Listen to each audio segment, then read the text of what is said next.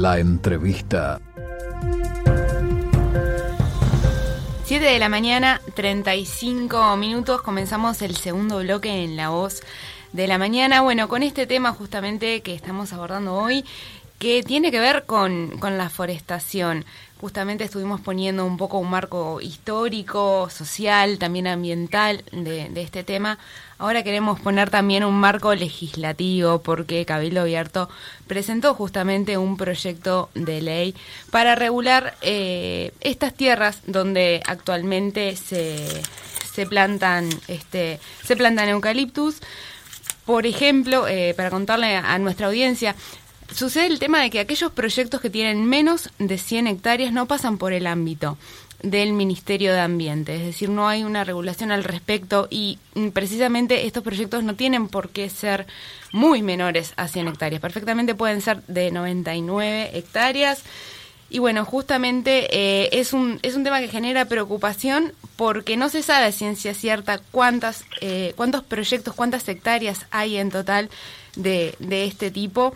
Eh, el Ministerio de Ambiente estima que son aproximadamente unas 28.000 hectáreas que ocupan los proyectos, eh, este tipo de proyectos de menos de 100 hectáreas. Al Ministerio de Ganadería por ahí le daba un poquito más. Bueno, eh, lo comentábamos recién, Cabildo Abierto presentó un proyecto que ya tiene media sanción, se encuentra actualmente a discusión en la Cámara de Comisión, en la Comisión de Ganadería, Agricultura y Pesca del Senado, pero para charlar un poco más al respecto está con nosotros en la mañana de hoy Rafael Menéndez, diputado de Cabildo Abierto. Buenos días, Menéndez, ¿cómo le va? Buenos días, ¿cómo le va? Muchas gracias por el, por el contacto. Por favor, gracias a usted por acompañarnos. Bueno, Menéndez, estuvo el pasado 15 de julio, justamente por esta comisión de ganadería, el ministro de Ganadería, eh, que estuvo dando su visión sobre este proyecto que está en discusión. ¿Cómo, cómo está hoy justamente la discusión general de, de este proyecto?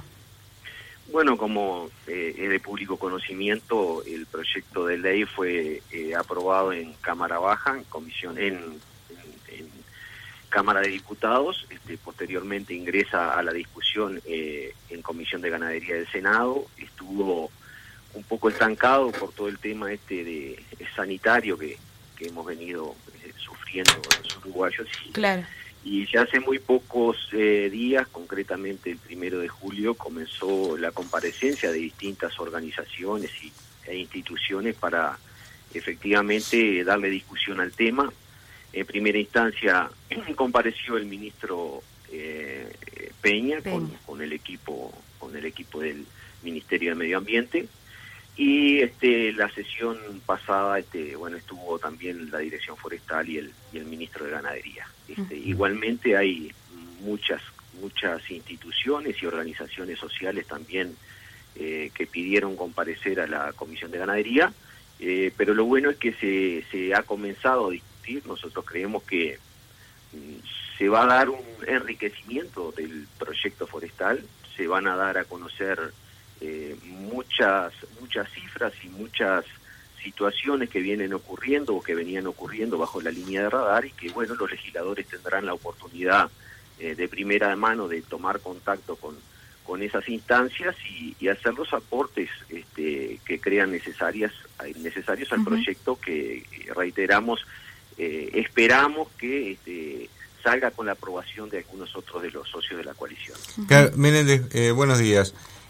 Una consulta con respecto a, este tema precisamente sobre las negociaciones. Se, se, ha informado en las últimas horas de que habría un acercamiento, por lo menos entre lo que es Cabildo Abierto, el Partido Nacional y el Frente Amplio, para buscar un consenso en el sentido de que el proyecto pueda salir eh, con la mayoría de la aprobación y de esa manera evitar lo que podría ser un veto directamente desde la presidencia. ¿En qué están esas negociaciones? Bueno, son este, obviamente conversaciones que se han dado este, en el ámbito informal, pero también hay manifestaciones de legisladores eh, del Partido Nacional, integrantes de la Comisión de Ganadería del Senado, donde se pueden eh, acceder a través de las actas, este, eh, en el sentido de que tampoco es una innovación lo que nosotros estamos proponiendo en el proyecto de ley, de que han habido eh, muchas intendencias, sobre todo blancas, históricamente blancas, como Intendencia de Colonia, San José, Cerro Largo, en donde eh, se ha establecido la prohibición de la plantación fuera de terrenos de prioridad forestal. Nosotros creemos que eh, en una línea lógica de razonamiento aquellos eh, integrantes del Partido Nacional, de la Comisión de Ganadería, darían su apoyo. creemos que hay artículos que obviamente estaremos, estaremos este, más alejados, pero hay artículos que creo que, que deberían lograr un consenso y sobre eso estamos trabajando. Eh, yo creo que, reitero además, este, en, el, en, el, en el sentido de que las distintas organizaciones comparezcan y, se pongan a luz eh, todas las situaciones que vienen ocurriendo con el desarrollo forestal, eh, del cual reconocemos que, que, que, ha contribuido de gran manera al desarrollo del país, pero no exento de, un montón de cuestionamientos, bueno, lograremos eh, llegar a un punto de consenso, a un punto medio, y, y eso en definitiva va a redundar a que, como nosotros siempre lo establecimos, este, se pueda rever un desarrollo forestal celulósico, porque básicamente es lo que se ha desarrollado en estos 30 años de, eh, a partir de la promulgación de la ley 15.939 en el 87, y bueno darle darle otra otra orientación o otra visión al modelo forestal. Nosotros siempre decimos este esto no es eh, forestación sí o forestación no. Esto es lo que estamos discutiendo es un modelo de país en los próximos 30 años y creemos eh, que los legisladores, la clase política, eh, debe capitalizar esta experiencia de estos 30 años de desarrollo forestal y bueno, en definitiva, eh, ver qué país queremos a futuro, si queremos bueno transformar al Uruguay en un polo eh, forestal celulósico o pretendemos mantener eh, las distintas producciones diversificadas.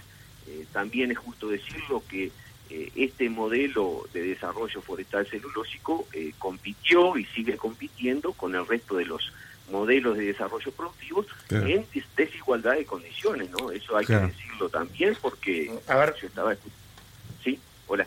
Sí, sí. Eh, diputado Iván Morel acá desde Rivera, lo saluda, buen día, ¿cómo le va? ¿Qué tal, Iván? Buen día. ¿Cómo estás? ¿Bien? No, eh, a ver, Rafael, para poner un poquito en contexto todo esto. Nosotros lo venimos siguiendo desde aquí, desde Rivera, como ustedes de Tahuarenbo, desde muchísimos años a esta parte y escuchamos a los ambientalistas plantear todas las discrepancias para este nuevo proyecto, están los defensores del proyecto, están los que están en contra de la, de la extranjerización de la tierra, que también forma parte de esto, porque hay inversiones extranjeras que se fueron quedando con la tierra, está defender la identidad de un, país ganadero, ah, porque hasta en el escudo tenemos este, al, para, para identificarlo, y, y los otros que pretenden abrir ¿verdad? el espectro para decir, bueno, no, que vengan las inversiones que tengan que venir eh, para que el país eh, se proyecte y progrese, aunque beneficia eh, a algunos, ¿verdad? O sea, que estamos propiciando, por ejemplo, el despoblamiento del campo, porque en definitiva el productor no, no tiene por qué arriesgarse a invertir, porque es mucho mejor de repente o vender o arrendar, que es lo que está ocurriendo, los campos. ¿Cómo se llega a un punto en común con tantas diferencias de opiniones, ustedes que estén recibiendo a todas las organizaciones? Bueno, Iván, este, concretamente eh, las repercusiones de, este modelo de desarrollo este, son a nivel no solamente ambiental, sino también social y, económica, ¿no? Eh, nosotros lo que intentamos plasmar en estos siete artículos del proyecto de ley es justamente una armonización en, en ese sentido.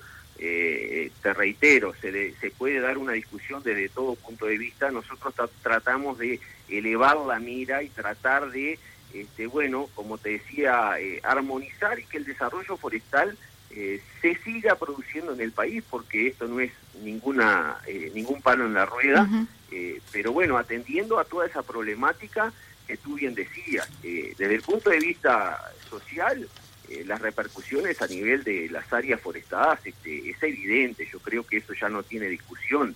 Evidentemente no ha sido el único factor, pero eh, el desarrollo de esos macizos forestales en, amplias zonas del país eh, ha provocado o ha contribuido eh, a una migración de la, de la ciudadanía rural hacia áreas periféricas de las ciudades que bueno, eso ya este, comienza a ser un problema que, que lo tenemos que atender entre todos los, los uruguayos, ¿no? Porque la gente que emigra, nosotros tenemos en los últimos 10 años eh, 50.000 personas menos vinculadas al medio rural. Eh, esas personas a algún lado van. Eh, el desarrollo forestal también ha repercutido medioambientalmente. Hace muy pocos días tenemos este, de conocimiento de un estudio finalizado, concretamente en un predio forestal de Tacuarembó, que se desarrolló durante 20 años en donde se establece la, la, clara afectación del ciclo hidrológico que provocan la forestación en las cuencas. Y como, como se mencionó hace minutos, este, bueno, este, han, han, habido innumerables proyectos forestales, decenas de miles de hectáreas que ni siquiera se sabe cuántas son, que nunca han este, sometidas a un estudio de impacto ambiental. Y en definitiva nosotros lo que pretendemos con este proyecto de ley es, bueno, es tratar de reencaminar todo esto, eh, que se conozcan estas situaciones y que eh, en definitiva no se siga eh, produciendo este tipo de afectaciones sociales, económicas, medioambientales en los próximos 30 años. Pero además, además hablamos de, de regulación, ¿no, Menéndez? Porque en definitiva usted lo menciona en una nota que hiciera hace pocos días, eh, se está plantando en, en, algunos terrenos que están fuera justamente de la prioridad forestal.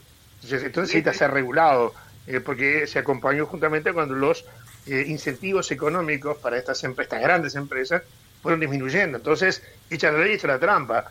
empezaron a recorrer caminos alternativos para lograr un mismo objetivo. O sea, de regulación también tenemos que hablar al respecto.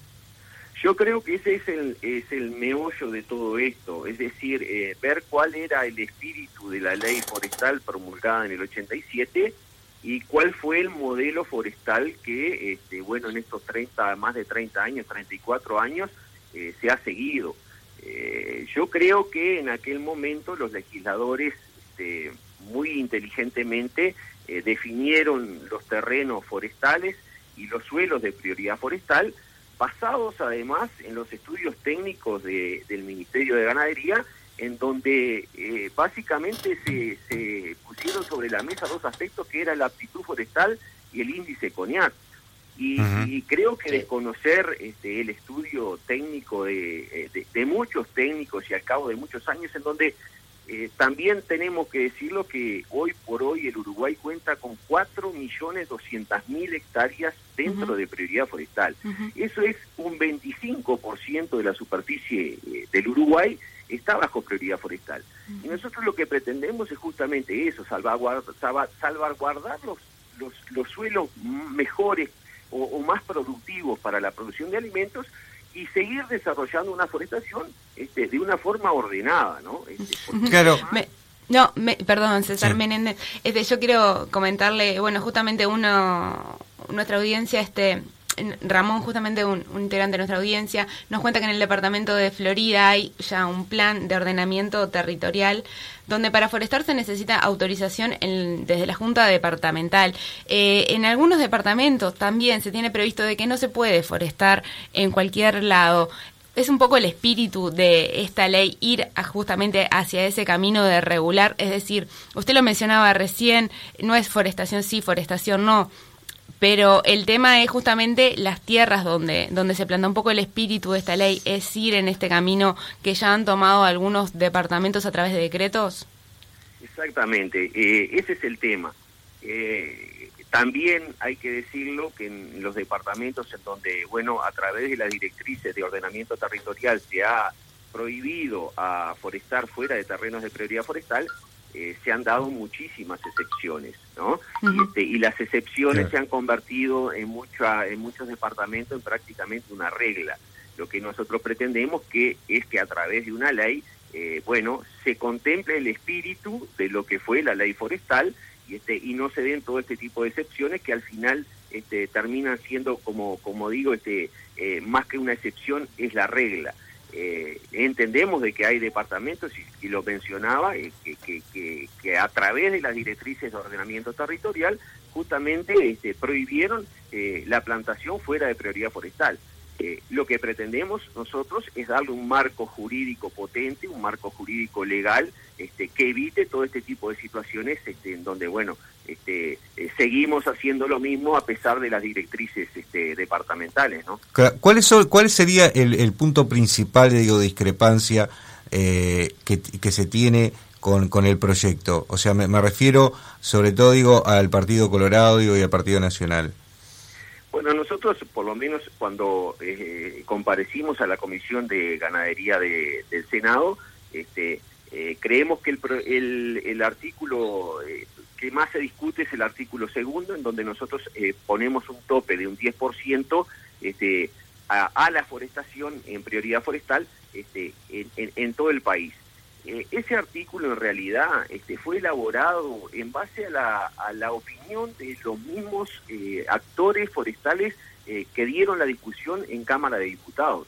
Eh, yo recuerdo las palabras del señor Javier Otegui, de, de Miguel Elú, eh, del señor este, Francisco Bonino, en donde manifestaron que ni el más optimista de, de los productores forestales podía imaginarse este, que en los próximos 30 años se fuera a forestar un 9 o un 10% de la superficie del Uruguay.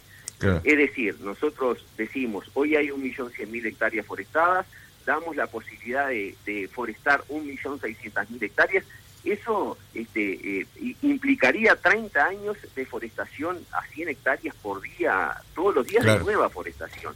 Como yo siempre digo, ese es un límite eh, más virtual que real, se podrían este, desarrollar la forestación eh, in, indefinidamente en el Uruguay sin en los próximos eh, 50 años afectar este eh, ningún tipo de, de, de limitación.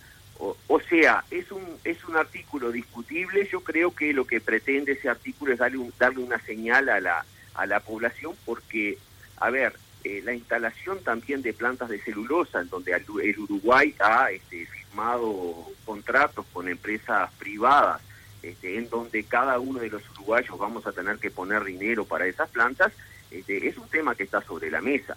Es un tema discutible, nosotros estamos además este, propensos a la negociación, este, pero bueno, este, en el entendido de que se vaya enriqueciendo el proyecto, lo reitero, vamos a seguir por ese camino. ¿no? Uh -huh.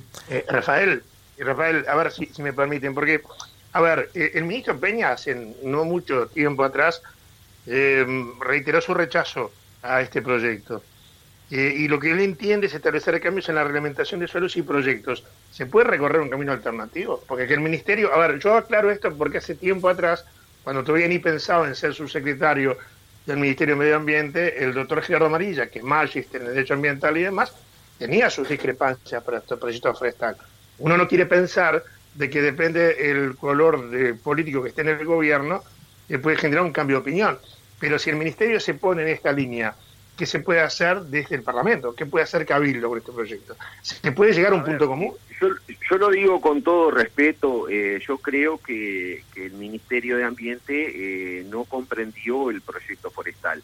Eh, uh -huh. Si uno se remite al artículo 4 y al artículo 6, en donde le da absolutamente todas las competencias al Ministerio de Ambiente, un ministerio recientemente creado, que tiene el objetivo justamente de este, regular todo este tipo de cosas y en donde en un proyecto de ley aparecen dos artículos eh, que, le dan absolutamente todas las potestades para actuar al Ministerio de Ambiente y que venga el ministro de Ambiente y se oponga al proyecto, francamente, francamente creemos que no se no se comprendió el proyecto este, porque eh, esa posición por lo menos es inexplicable.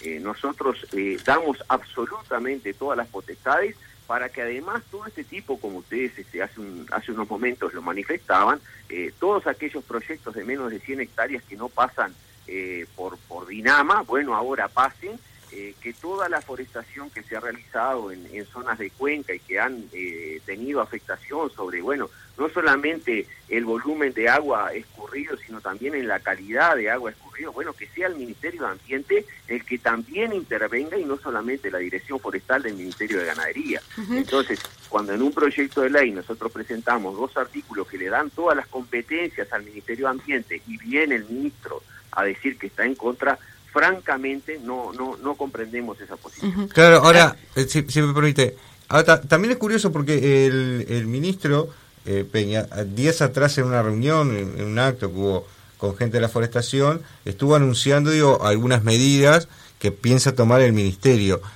Eh, ¿Existe hoy día, eh, en tu consideración, digo, algún tipo de, de, interés que se pueda definir como eh, político en el sentido de querer marcar la cancha por, diferente, por parte de los diferentes partidos de para este proyecto en particular?